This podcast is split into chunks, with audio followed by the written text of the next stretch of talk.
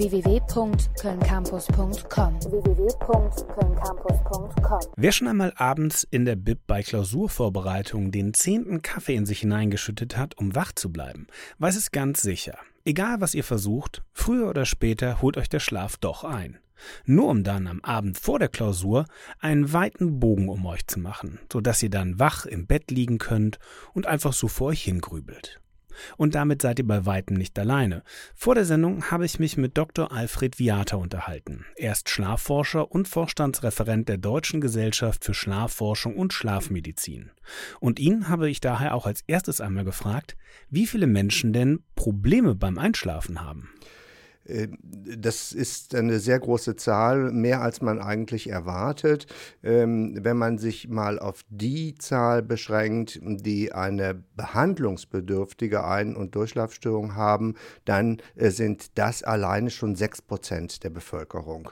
Und äh, das geht halt schon durchaus in Richtung einer Volkskrankheit. Wenn wir vom Schlafmangel sprechen, ab wie vielen, ja, oder besser gesagt, ab wie wenigen Stunden sprechen wir denn überhaupt von Schlafmangel? Das Schlafbedürfnis ist äh, individuell sehr unterschiedlich. Es wird bestimmt durch unsere innere Uhr, die letztlich bestimmt, ob wir ein Langschläfer äh, oder ein Kurzschläfer sind. In der Regel schläft man äh, sieben Stunden im Durchschnitt. Es gibt aber auch Menschen, die kommen mit sechs Stunden aus.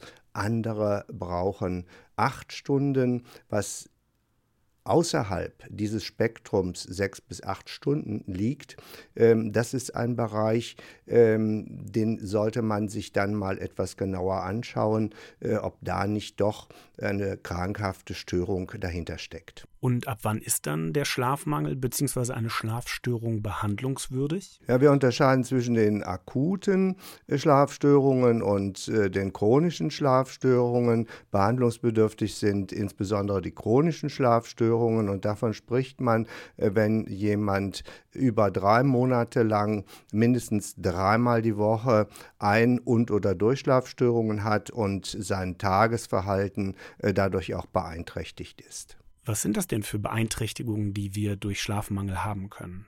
Die akuten Folgen sind äh, Konzentrationsstörungen, Aufmerksamkeitsstörungen, Einschränkung der Leistungsfähigkeit.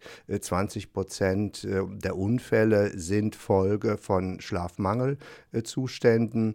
Die Folgen von länger anhaltendem Schlafmangel äh, sind organische Störungen, insbesondere äh, das Herz-Kreislauf-System betreffend, äh, aber auch den Stoffwechsel. Es besteht ein erhöhtes Diabetesrisiko. Bei älteren Menschen besteht ein erhöhtes Risiko für die Entwicklung neurodegenerativer Erkrankungen, also Alzheimer zum Beispiel. Und im psychischen Bereich sind es insbesondere Depressionen und Angstzustände als Folge von zu wenig oder gestörtem Schlaf. Ab wann müssten denn Schlafmangel und Schlafstörungen in einer Klinik behandelt werden? Und ähm, kann Schlafmangel auch lebensgefährlich werden? Schlafmangel kann lebensgefährlich werden durch den Sekundenschlaf. Wir erleben zum Beispiel bei Patientinnen oder Patienten mit Schlafapnoe, äh, dass sie in der Nacht 100 Mal und mehr aufgrund von Sauerstoffmangelzuständen kurz wach werden, auch wenn sie sich nachher gar nicht mehr daran erinnern, dann ist ein erheblich erhöhtes Risiko für Sekundenschlaf und äh, dann passieren halt die Katastrophen im Straßenverkehr. Und was sind die häufigsten Gründe für Einschlafprobleme? Wir äh, gehen bei den Einschlafproblemen äh, primär von nichtorganischen Störungen aus. Ähm, es gibt auch einige organisch bedingte Einschlafstörungen, wie zum Beispiel äh, das Syndrom der unruhigen Beine. Äh, aber die große Zahl der Ein- und Durchschlafstörungen sind nicht organisch, also sprich psychisch bedingt. Und äh, da gibt es äh, unterschiedliche äh, Gründe. Äh, manche äh, Menschen grübeln sehr viel und kommen daher nicht zum Schlafen. manche Menschen sind innerlich etwas aufgewühlt, haben eine ähm, erniedrigte Reizschwelle und äh, kommen dadurch nicht in den Schlaf. Äh, und andere haben halt Probleme äh, mit Verhaltensweisen, so dass sie sich unter Druck setzen, schlafen zu müssen und das ist auch ein Schlafkiller. Viele haben ja sogenannte Einschlafrituale. Ich zum Beispiel lese gerne oder höre Hörspiele. Da stelle ich mir die Frage, welchen Einfluss solche Beschäftigungen vor dem Einschlafen denn auf das Einschlafen bzw. den Schlaf haben können. Rituale sind ein ganz wesentlicher Bestandteil der Schlafhygiene und äh, da ein beruhigendes Hörspiel zu hören, äh, ist äh, eine sehr gute Möglichkeit. Es hängt aber immer von äh, der individuellen Situation ab. Einige äh, lassen sich äh, dann durch ein Hörspiel eher äh, beunruhigen in Abhängigkeit vom Inhalt.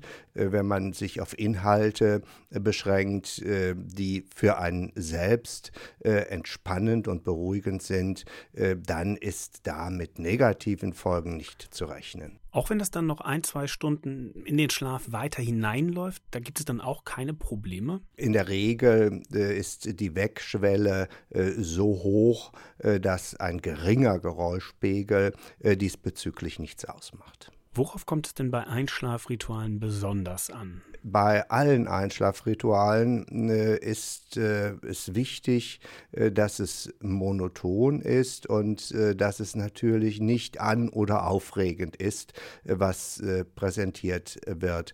Die Monotonie, die dazu führt, ähm, dass man abschalten kann, dass man entspannt und zur Ruhe findet, das ist das entscheidende Einschlafkriterium. Kriterium. Gut, gehen wir davon aus, dass wir es geschafft haben, einzuschlafen.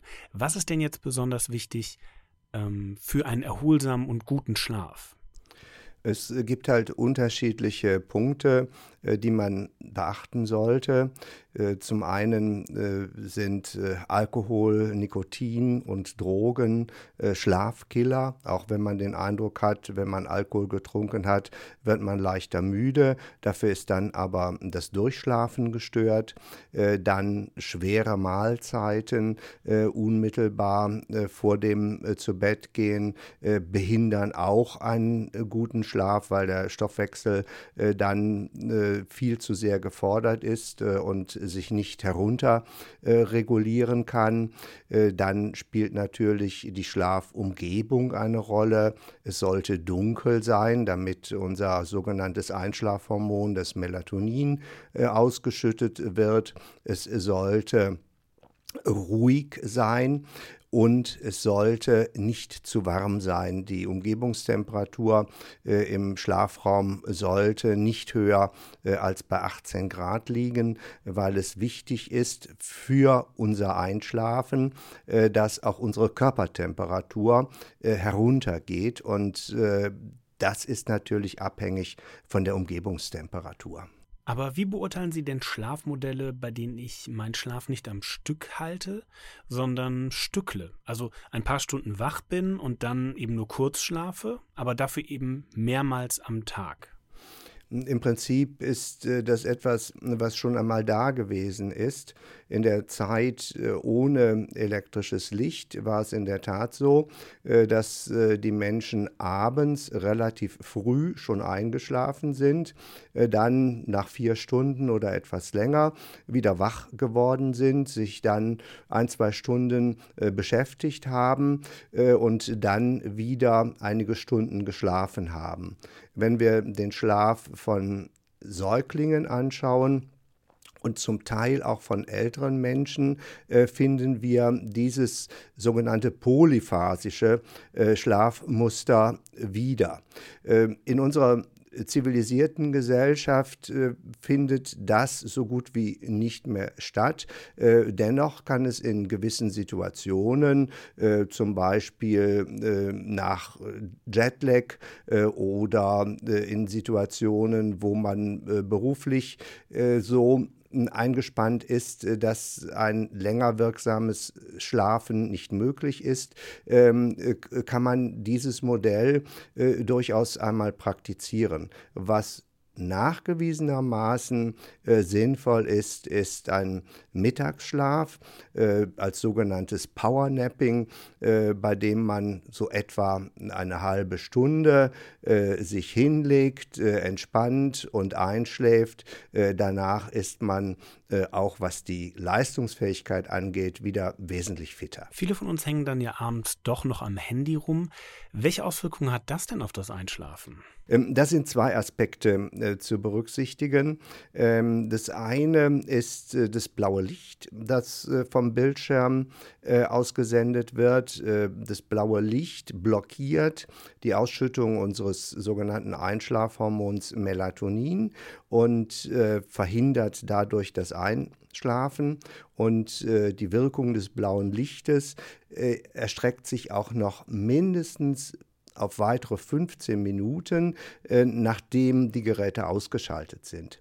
Äh, der zweite Punkt äh, ist, dass man dadurch emotional in einem erhöhten Erregungszustand ist, weil man gerade noch eine Nachricht gelesen hat, ähm, die einen vielleicht aufgeregt hat oder weil man Sorge hat, man könnte etwas verpassen, wenn man nicht direkt erreichbar ist. Ähm, und das verhindert das Entspannen, was eine Grundvoraussetzung fürs Einschlafen ist. Das war Dr. Alfred Viata, mit dem ich mich vor der Sendung unterhalten habe. Er ist Schlafforscher und Vorstandsreferent der Deutschen Gesellschaft für Schlafforschung und Schlafmedizin und er sagt, dass Einschlafrituale wie Hörspiel hören oder lesen sehr gut fürs Einschlafen sind, solange sie beruhigend und monoton sind. Auf Alkohol solltet ihr dafür lieber verzichten. Ihr schlaft zwar schnell ein, dafür dann aber nicht so erholsam. Und vielleicht solltet ihr auch direkt vor dem Zubettgehen aufs Handy verzichten. Das blaue Licht des Displays kann dafür sorgen, dass euer Körper zu wenig des Schlafhormons Melatonin produziert. Oder ihr macht es einfach so wie ich, schaltet den Blaufilter eures Handys an. Oder falls das Handy das nicht hat, einfach eine entsprechende App installieren.